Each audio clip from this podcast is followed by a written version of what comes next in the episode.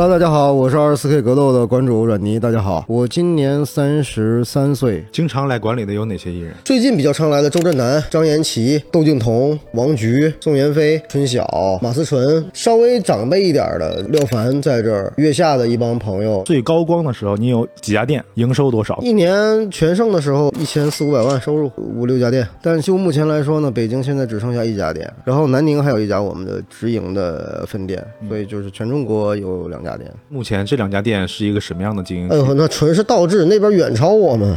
为什么呢？年轻人的问题，就是在那儿，年轻人消费没压力，那儿房租才一千多块钱。OK，但一个月你能赚个五六千块钱，那等于你的可支配收入还有四千多呢。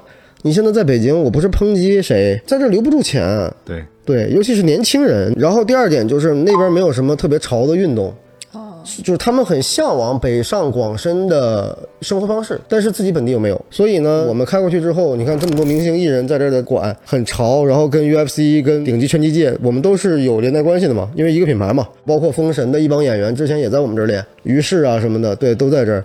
那就大家一看，哦，二十四 K 我的馆这么牛，所以在南宁本地的影响力就变得非常的恰当。嗯，所以南宁的这样的一个消费的情况，是不是代表着大部分的三四线城市都是这样的一个状况？所以你很看好三四线城市去开武馆这这件事情。对，是的，但是在一线现在太卷了，实在是嗯干不动。那创业为什么不选择之前的互联网公司型的创业，而是拳馆？最开始的初衷很简单，就是为未婚妻、为前女友开一家馆，然后给朋友们留一块能玩的地方。然后我们未来的生活可能是就是这样美好的、自由的，然后我们可以教教课，可以打打拳，然后维持自己的生计就可以了，没有远大目标。你开这个拳馆的时候，你是拿到了融资，对，拿到过拿到过两轮，一八年八月拿到第一笔融资，是一个什么样的流程跟场景呢？六七月份，一个很好的大哥说出来找人看看，帮你投一投吧，然后你自己想想这个事儿要怎么做。我当时没想那么多，然后就半推半就，跟那个梅花创投 吴世春。啊，春哥见了一面，我那时候假不假是穿个西装，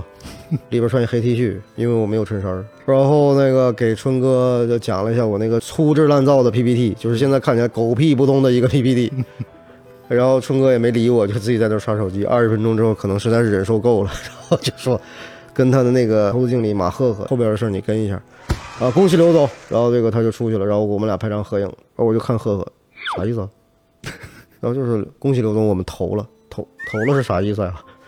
说那个我们大概投了多少多少多少多少钱，然后投就大概几百万的钱，然后我就跟赫赫说，我啥时候今天能到账啊？然后 然后然后赫赫说今天到不了，你走完程序加上后边拼盘子的十五天之内吧，然后差不多就到账，说就跟做梦一样。到了多少钱？到了不到一千，对，好爽啊！当当当当当，然后就就是钱了，这零都出来了。对，零就都出来了。飘了吗？没，那个时候没飘，那个时候是不敢，那个时候是很懵，就是你不知道这个钱要对他负责，要负责到什么程度，要要怎么去负责，要怎么去花，什么也没有，就钱扔那了，然后人都消失了，各自开会去了。然后我就这么一个月，我就站的板板正正的一个月。然后那个联想的股东给我打电话，哎，阮尼，那个钱你们发展的怎么样了呀？现在花了多少？然后怎么样？嗯，没花呀。然后 那个我们的联想投资经理说啥？那给你们钱干啥？放着生利息呢，在那儿啊！你来，你现在过来，你在哪儿来？我在哪儿等你？你快点，你过来。然后就打个车，我就过去了，跟我聊聊了有两个多钟头，告诉我这个钱是给你来做，让你扩大继续再生产的，不是让你放在那儿看着它的。你看着它没有用，然后心里有底了，花，哎花。然后就就想那能花在哪儿，然后就更新训练设备啊，场地装修啊。招教练啊，招团队啊，开发系统啊，完善整个的这个教学体系啊，用几百万把你能未来能开连锁店的这些模块要磨出来。第一轮和第二轮建多长时间？你有没有拿到过私人投资人的钱？第二轮是二零一九年上半年，个人股东就是跟第二轮拼了一轮，然后有一大哥也是管理会员。什么场景呢？你收到他的钱？投资协议都签完，然后正跟朋友们吃饭，我也不是故意没静音，就是恰 恰巧没静音，因为我也不知道他那个时候打钱进来，招商银行到账一百五十万，然后。我同桌的朋友都疯了，都干啥呀？这是 啥大买啥买卖呀？这是这是这是你开健身房买卡买一百五十万呢？然后我就解释说这个啊，有个有个大哥这个投钱支持小小老弟。你当时飘了吗？第二轮有点飘，就是其实是开了三四家的时候，其实就有点飘了。嗯，然后有点飘，原因也是因为我们做太顺了。嗯，开一家爆一家，开一家爆一家。那个时候就受各种体育论坛呐、消费的论坛呐、基金的论坛呐，各种去学，各种受邀请去讲课。具体什么状态呢？具体那会儿非国字头的媒体采访就不接受了，你要是当年不可能没，戏。那个时候主要自媒体也没火，对，没有说什么播客呀、拍 vlog 呀、New money 啊 New Money 啊，像这么杰出的谈话节目都是没有的。对，哎，你可以把那个你他让让你演讲那个主题，你可以说一下。那个贼那时候贼逗，那个时候不是个这种大论坛，那种是相对中型的论坛嘛。然后那个主持人的说说话都这样：未来五年，中国体育行业应该如何发展？下面有请二十四 K 创始人柳弟刘总。然后我 啦啦啦啦啦上去了，然后拿，呃，我们是这样的，巴拉巴拉巴拉巴拉，未来五年，巴拉巴拉巴拉巴拉，我们要这这这这夸夸其谈，其实狗屁用都没有。谁给你写的稿子？我自己，哦，牛逼都是自己吹的，对对对对。赖不了别人。但是那个时候的想法很简单，就是要靠这些声量去帮我拿融资嘛，对，第二轮的时候你估值多少？投后六千万。那个时候犯过哪些致命的错误？就是相信未来，真的这是最致命的。就是你会觉得这些都是理所应当的，这些都是很正常的，没有风险，没有波动，明年一定会比今年好，一定会越来越强，一定会越来越增长。这个事儿就是最大的错误。对于危机的判断过于乐观了，赌性太重了。本来我们二零年还要再拿一轮，就按照正常的速度，是一九年我们在下半年把所有的新店都推出来，结果就没等来二零年的三月份嘛。二零年三月份哪也去不了嘛，就只能搁家。所以那时候融资也受阻。成绩单没有啊！你要融，你知道有个成绩单出来吧？你开的这几家新店收入零，前六个月零啊，封闭状态嘛。但是房租要交。嗯，对，对，四五家店的房租在那放着，一天就五六万加上人员成本工资，你又不敢裁人，你指不定说明天来了呢，突然就开放了呢，对不对？突然就回去了。你想，SARS 在一二年也就是个春节到五月份三个月结束了。所以当时就笃定，二零二零年也就五六月份吧。果不其然，五六月份就开业了。五六月份开业恢复正常，我们就往死了卖，超卖。结果二零二零我们又卖了一千多万，半年卖了一年的钱。但其实这个就已经给后边埋了很大的雷，因为在超卖。那是负债。就是负债，就但是也是怕了。二零二一年你就发现完全对付不了，二二年更对付不了，所以这两年店就大批量的就开始倒，然后会员就开始闹啊、维权呀、退费啊，几十个人把我围在这儿不让我走啊，开不起工资啊，教练带着会员们就离职啊、就诉讼啊，变成老赖啊，太多了。你现在还在被诉讼吗？得有啊，一个月还有个十几个案子吧，两个月就得有二十来个，对那边有那么一后摞子嘛，拿来看看呗。来给你拿来看看。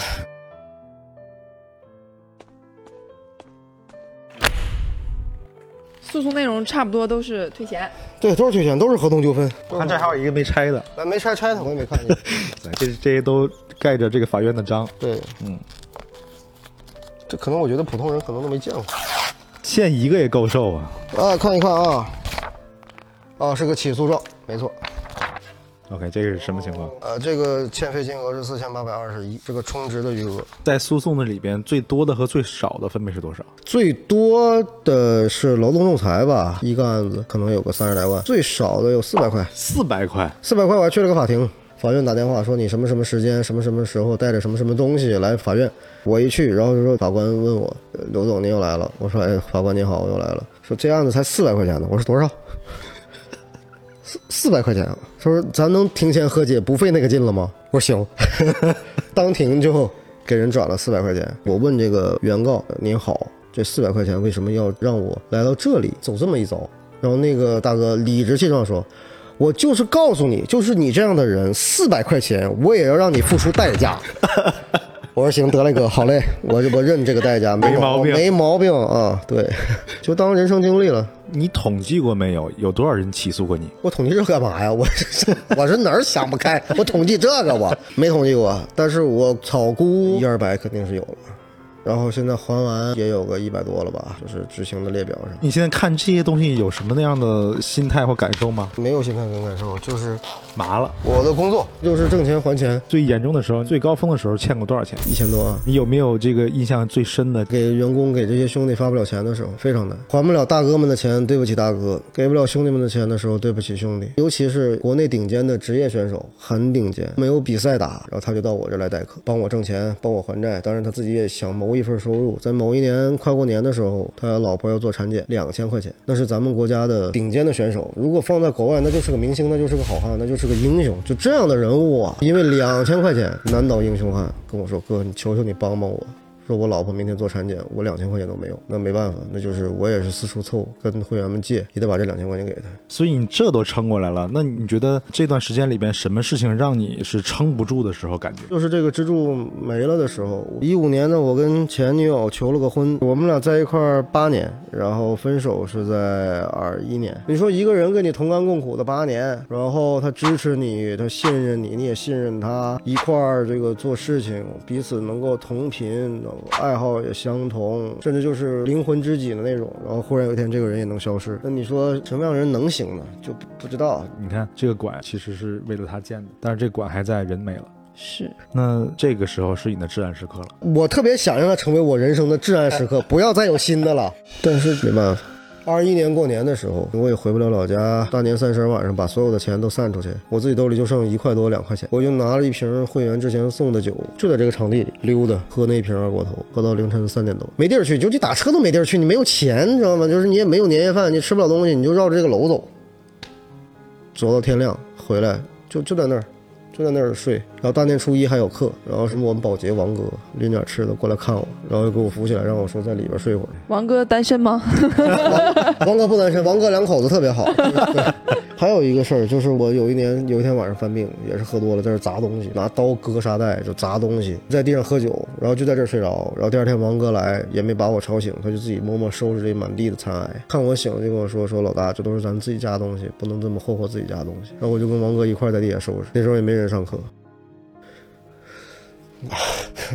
这种日子过过，每天在这儿带着前女友的遗迹，带个七八节课，累得跟三孙子似的，回到那个小休息室睡觉。第二天早上推门出来就是拳台，就这么过，持续了多久？一年多，每天 day by day。所以有的时候，好朋友离开很久的朋友，或者好久不见的朋友问我说：“你最近过得怎么样？”我说：“还在监狱里呢，现在是三年有期徒刑，还不知道是未来有几年。”你怎么走出来的呢？后来也是有一些导演朋友说：“那你不如在馆里，反正每天有时间你就拍点东西。”就那会儿我就开始拍一些短片 vlog，然后看会员回来训练。后来会员们受感召回来。就跟我训练。当越来越多的人回来的时候，我就逐渐觉得被人需要，还有那么点价值啊，还有人认你是个老师。最难受的是什么？你发什么美好的东西，你得到的就是网暴，而且你一发东西，债主就跟拿枪拿刀顶着你一样，你发什么就是。你还有时间发这个？你他妈还有时间美好生活呢？我钱呢？全都是这个。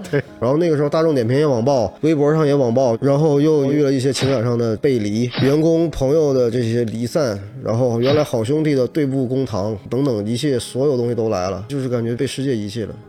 直到后来，这帮回来的人，有的人要不训练，就夜里可能就这个点儿，我在睡觉呢，然后他咣咣咣给我打电话敲门，拎着一堆吃的，鸡呀、火锅啊什么的，咱就开始在这吃，在那喝，喝完抹一把眼泪，明天就继续。然后有的人过来也不训练，就说来放下，你歇会儿，咱俩聊会儿天，拍拍我肩膀，说再加油，就这么熬过来。想过放弃吗？嗯，也想过，但是就觉得没有交代。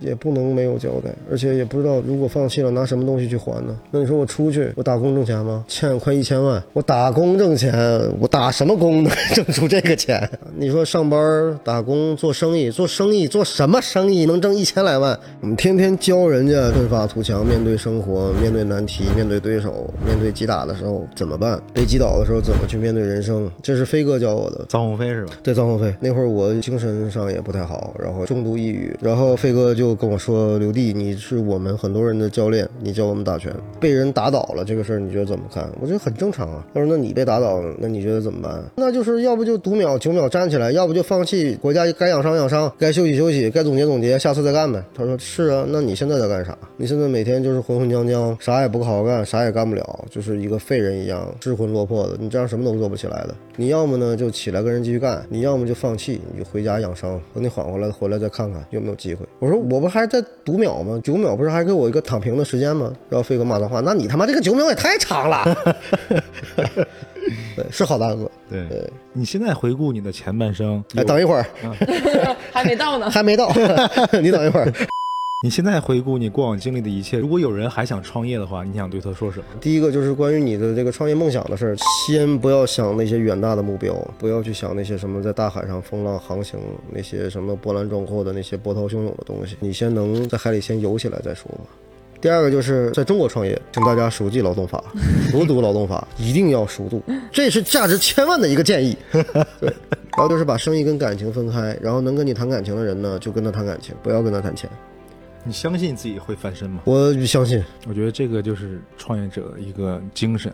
嗯，因为大家很多时候都是看不到这个方向，也看不到任何的希望的，但是心里边总觉得这事儿还能成。不是这事儿能成，我觉得这事儿没毛病，不能成啊！我们在教人变强，在教人更健康。我们没偷，也没抢，也没有去骗人。我们在做一件起码我觉得到目前为止十分正确的一件事儿。它从价值观上，从任何角度上，它都是个正确的事儿。那为什么不能成？那如果不能成，不是我们的问题，是这片土壤暂时不需要我们。